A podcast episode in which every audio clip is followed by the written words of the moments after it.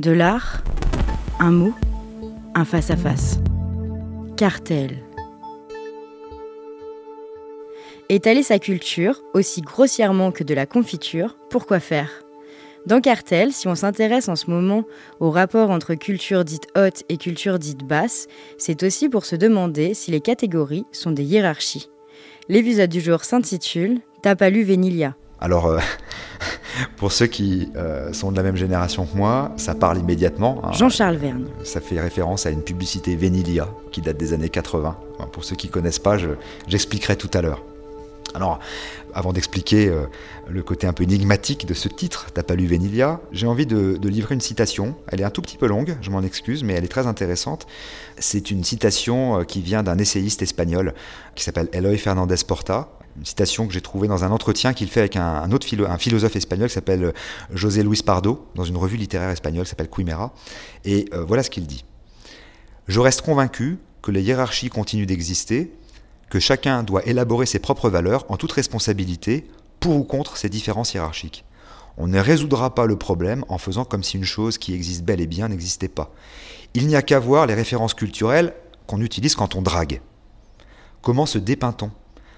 Comme consommateur de musique, d'art, de littérature. C'est là qu'on peut vérifier la disparition ou non des hiérarchies culturelles parce que le portrait que l'on brosse de soi confirme publiquement l'existence de ces hiérarchies. Dans la mesure où les hiérarchies existent, je préfère dire qu'elles se sont renversées, qu'elles ne dépendent plus seulement des objets ou des formats artistiques. Un produit de haute culture l'est par le discours qu'il véhicule, par la compétence qu'il exige du lecteur, par une série de valeurs. Pour moi, l'important, c'est d'expliquer comment les hiérarchies se sont transformées, voire d'en proposer d'autres. Alors cette remarque de l'essayiste Eloy Fernandez Porta, dans cet entretien, elle, euh, elle semble à elle seule, et de manière euh, on ne peut plus triviale, poser et répondre à la question de la hiérarchie entre une culture dite savante et une culture dite populaire. Tous les termes qu'il emploie sont intéressants, hein, puisqu'il euh, utilise le terme de consommateur, il parle du portrait que l'on brosse de soi, et il parle évidemment de la drague. J'avais déjà évoqué la drague dans le précédent épisode, il parle de la drague, et la drague c'est sans doute la parfaite synthèse de la relation sociale, dans ce cas-là de plus immédiat, et sans doute de plus sélectif et cruel. Hein. Donc lui, il dit finalement, euh, quand on drague, qu'est-ce qu'on fait Les premières choses qu'on fait, ben, on, dialogue et puis on dit bah, qu'est-ce que tu écoutes comme musique, euh, qu'est-ce que tu aimes comme film, qu'est-ce que tu lis, euh, etc. Et ça, euh, bon, c'est quasiment le cas à chaque fois. Par contre, il est amusant quand même de constater que les catégories qu'il évoque, c'est-à-dire la musique, l'art, la littérature, sont déjà les marqueurs d'une certaine classe culturelle. Et je pense qu'il n'en est pas conscient quand il, le dit. il dit, voilà, quand on drague, eh ben, on parle de la musique qu'on écoute, de l'art qu'on va voir et de la littérature. Bah non, pas toujours. Enfin, il y a des millions de cas où on parle d'autre chose que de ça. Donc les catégories auxquelles il fait appel sont déjà euh, des catégories qui sont des marqueurs d'une certaine classe culturelle dont il est sans doute issu lui-même. Donc c'est comme une espèce de réflexe atavique. Hein. il dit voilà, bon, moi je parle d'art, de littérature, de musique quand je drague ou quand je me fais draguer. Voilà, voilà. Donc il postule en fait que le, discours de séduction euh, fait appel aux catégories de la musique, de l'art et de la littérature, comme si ça allait de soi. Et c'est évidemment loin d'être toujours le cas. C'est très très loin d'être le cas même parce qu'il omet de mentionner par exemple un des critères culturels qui probablement est le plus immédiat dans une relation comme ça de drague, hein, je reprends toujours cet exemple, parce qu'il est celui par lequel on émet vers l'autre nos tout premiers signes, c'est l'apparence. Et par extension, c'est la mode. L'apparence et la mode, euh, ce sont les premiers vecteurs de culture et de classe. Et en tout cas, ce sont les plus manifestes et les plus visibles. C'est l'apparence et c'est la mode qui émettent les signes euh, les plus évidents, les plus flagrants de nos attachements culturels. Ce sont les signes par lesquels nous nous reconnaissons les uns les autres, aussi bien d'un point de vue culturel que d'un point de vue social. Et ça, ça a été très très bien euh, démontré par Roland Barthes dans son livre Système de la mode, hein, qui est un, un livre assez compliqué, qui date de 1967 et qui décortique vraiment entre autres. Il faut d'ailleurs également lire euh, un livre plus ancien qui date de 1895, qui a été écrit par Georges Simmel, qui s'intitule, enfin c'est un, petit texte, c'est un texte dans un livre qui s'intitule La mode, et Georges Simmel dans ce texte décrypte également euh, le fonctionnement de la mode et comment la mode interfère en permanence euh, dans nos relations sociales, dans notre façon de nous positionner dans une société en fonction d'un certain nombre de curseurs, etc. etc. Et Georges Simmel, dans ce, dans ce texte sur la mode, il pointe notamment le mouvement incessant de transfert par imitation de la mode des classes supérieures vers les classes inférieures. C'est-à-dire, il dit voilà, les classes inférieures regardent comment les classes supérieures se vêtissent et vont euh, vouloir faire la même chose, vont faire la même chose. Mais dès que les classes inférieures s'habillent de la même manière que les classes supérieures, bah, les classes supérieures changent de mode. Voilà, c'est une espèce de, de mouvement social permanent comme ça. Sauf que l'époque contemporaine a ajouté à ça un autre mouvement qui est un mouvement inverse, où finalement l'imitation se retourne.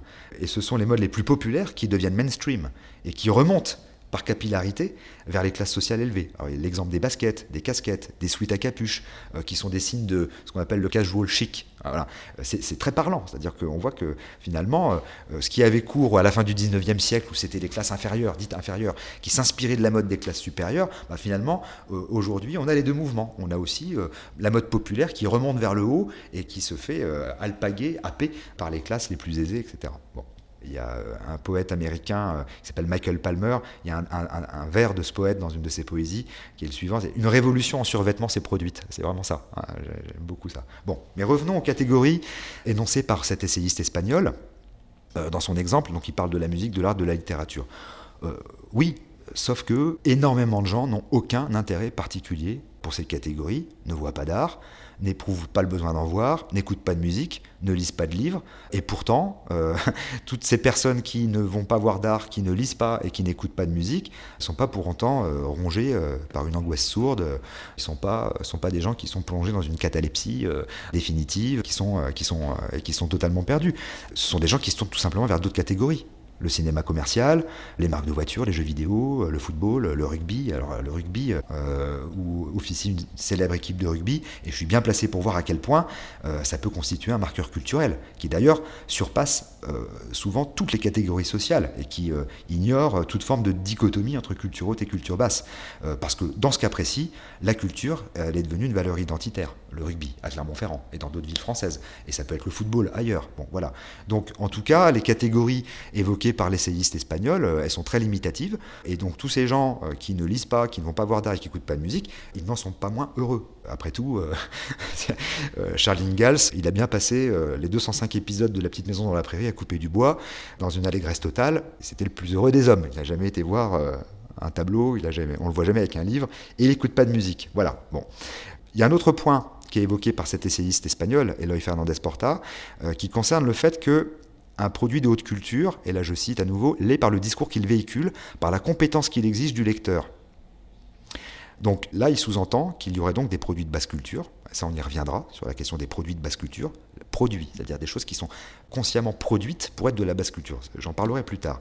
Mais avant ça, le simple fait qu'il évoque la question du discours et de la compétence, ça pose un problème. Parce qu'il semble évident que la haute culture des uns constitue la basse culture des autres, et qu'à l'inverse, la basse culture, selon les uns, c'est déjà de la haute culture pour les autres, etc. C'est toujours une question de curseur. Euh, et puis il ne faut pas qu'on soit nous-mêmes, à titre personnel, frappés d'amnésie.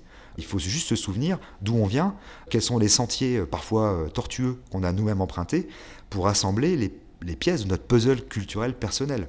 Et on voit bien euh, que c'est très hétérogène et qu'il euh, y a des choses même inavouables.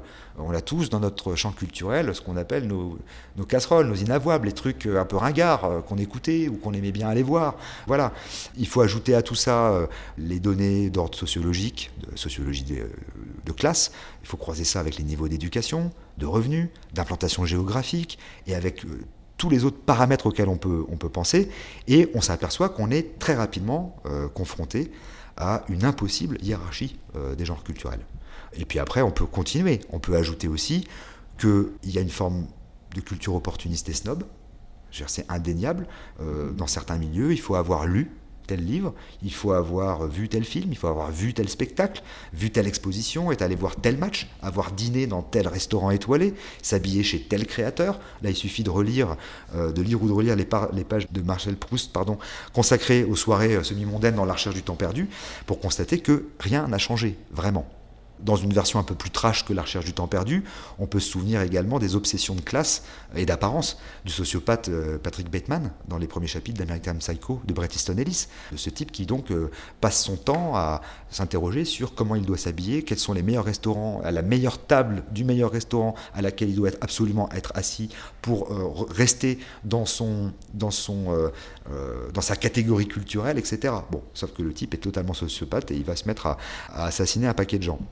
Et, même, alors plus prosaïquement, il suffit juste de regarder les catalogues d'expositions jamais lus, qui sont parfois étalés comme des trophées euh, sur les coffee tables des milieux aisés, euh, comme autant de signes de classe. Entrez chez quelqu'un, vous êtes dans un, appartement bourgeois, et puis vous avez quelques bouquins d'art qui sont posés nonchalamment comme ça sur une table, et puis on voit bien qu'ils n'ont jamais été ouverts. C'est-à-dire qu'à un moment donné, la culture devient cette espèce de vecteur, comme ça, d'image. On dit, ouais, oui, j'ai vu la dernière exposition euh, du Gréco au Grand Palais, évidemment, je l'ai vu. J'ai acheté le catalogue. J'ai pas ouvert catalogue. J'ai regardé quelques images, j'ai pas lu les textes. M'intéresse pas, j'ai pas le temps. voilà. Et donc là, je reviens à Vénilia, du coup. C'est-à-dire que je me souviens de la publicité pour les papiers peints Vénilia dans les années 80. Alors dans cette pub, pour ceux qui ne s'en souviennent pas, un homme essaye de séduire une femme, il monte les escaliers, il l'amène chez lui en fait. Donc il l'a draguée. Hein. Il, monte, il tente de séduire une femme et en montant les escaliers, il lui dit euh, J'ai lu Platon, j'ai lu Montesquieu, j'ai lu Kierkegaard, j'ai lu Proust, j'ai lu Dostoïevski, j'ai lu Goethe, j'ai lu Montaigne. Et donc il rentre dans son appartement et là, euh, les papiers peints sont absolument épouvantables. Et la femme se met à hurler en voyant les papiers peints et elle lui dit En tout cas, t'as pas lu Vénilia.